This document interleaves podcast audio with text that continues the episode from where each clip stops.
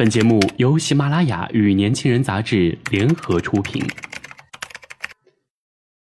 年轻是一次最有收获的阅读，我们的态度不在成功学的书单里。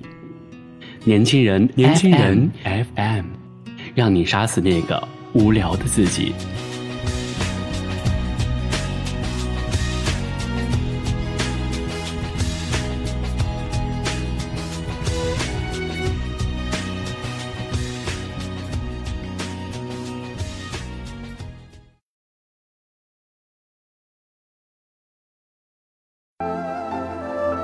听众朋友们，大家好，欢迎收听本期的年轻人 FM 阅读栏目，我是主播安翔。今天我们要分享的这篇文章是来自川端康成的《花未眠》。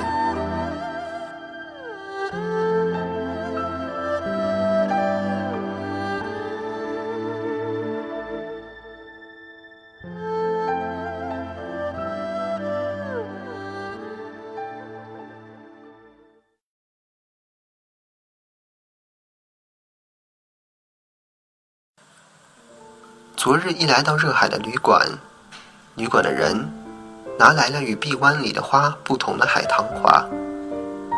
我太劳顿，早早就入睡了。凌晨四点醒来，发现海棠花未眠。发现花未眠，我大吃一惊。有葫芦花和夜来香，也有牵牛花。和合欢花，这些花差不多都是昼夜绽放的。花在夜间是不眠的，这是众所周知的事。可我仿佛才明白过来。凌晨四点凝视海棠花，更觉得它美丽极了。它绽放，还有一种哀伤的美。花未眠，这众所周知的事，忽然成了新发现花的机缘。自然的美是无限的，人感受到的美却是有限的。正因为人感受美的能力是有限的，所以说人感受到的美是有限的，自然的美是无限的。至少人的一生中。感受到的美是有限的，是很有限的。这是我的实际感觉，也是我的感叹。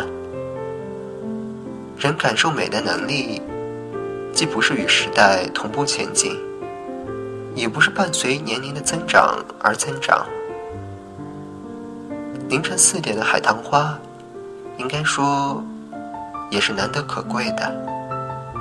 如果说一朵花很美，那么我有时就会不由得自语道：“要活下去。”画家雷诺阿说：“只要有点进步，那就是进一步接近死亡。”这是多么凄惨啊！他又说：“我相信我还在进步。”这是他临终的话。米开朗基罗临终的话也是。事物好不容易如愿表现出来时候，也就是死亡。米开朗基罗享年八十九岁，我喜欢他的用石膏陶制的脸型。雾宁说：“感受美的能力发展到一定程度是比较容易的，光凭头脑想象是困难的。美是邂逅所得。”是亲近所得，这是需要反复陶冶的。比如，唯一的一件古艺术品，成了美的启迪，成了美的开光。这种情况的确是很多的。所以说，一朵花也是好的。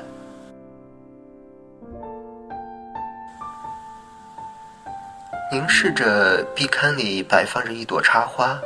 我心里想到，与这同样的花自然开放的时候，我会这样仔细凝视它吗？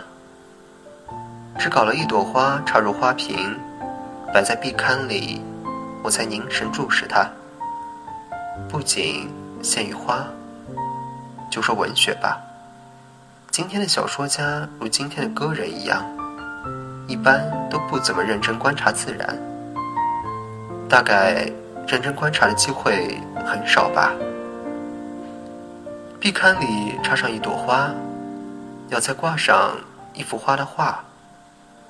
这画的美不亚于真画的，当然不多。要是画作拙劣，那么真花就更加显得美。就算画中花真的很美，可真画的美仍然是很显眼的。然而，我们仔细观察画中花，却不怎么留心欣赏真的花。李迪、钱顺举也好，宗达、光临、豫州。以及古今也好，许多时候我们是从他们描绘的花画中领略到真花的美，不仅限于花。最近我在书桌上摆上两件小青铜像，一件是罗丹制作的女人的手，一件是马伊约尔创作的乐达像。光这两件作品就能够看出罗丹。和马伊约尔的风格是迥然不同的。从罗丹的作品中可以体味到各种的手势，从马伊约尔的作品中则可以领略到女人的肌肤。他们观察之仔细，不禁让人惊讶。我家的狗馋仔，小狗东倒西歪的迈步的时候，看见一只小狗的小形象。我吓了一跳，因为它的形象和某种东西一模一样。我发觉，原来它和宗达所画的小狗很相似。那是宗达水墨画中的一只在青草上的小狗的形象。我家喂养的狗是杂种狗，算不上什么好狗，但我深深理解宗达高尚的写实精神。去年岁末，我在京都观察晚霞，就觉得它同长次郎使用的红色一模一样。我以前曾看见过长次郎制作的称之为西木的明茶碗，这只茶碗的黄色带红柚子，的确是日本黄昏的颜色。它渗透到我的心中。我是在京都。仰望真正的天空，才想起来茶碗的。观赏这只茶碗的时候，我不由得浮现出坂本繁二郎的画来。那是一幅小画，画的是在荒原寂寞村庄的黄昏天空上，泛起破碎而蓬乱的十字形云彩。这的确是日本黄昏的天色，它渗入我的心。版本繁二郎画的霞彩，同长次郎制作的茶碗的颜色，都是日本色彩。在日暮时分的京都，我也想到了这幅画。于是，繁二郎的画、长次郎的茶碗和真正的黄昏的天空，三者在我心中相互呼应，显得更美了。那时候，我去本能寺拜谒普普玉堂的墓。归途正是黄昏。第二天，我去蓝山观赏赖山阳客的玉堂碑。由于是冬天，没有人到蓝山来参观，可我却第一次发现了蓝山的美。以前我也曾来过几次，我没有很好的欣赏它的美。南山总是美的，自然总是美的。不过，有时候这种美只是某些人才能看到罢了。我之所以发现花未眠，大概也是我独自住在旅馆里，凌晨四时就醒来的缘故吧。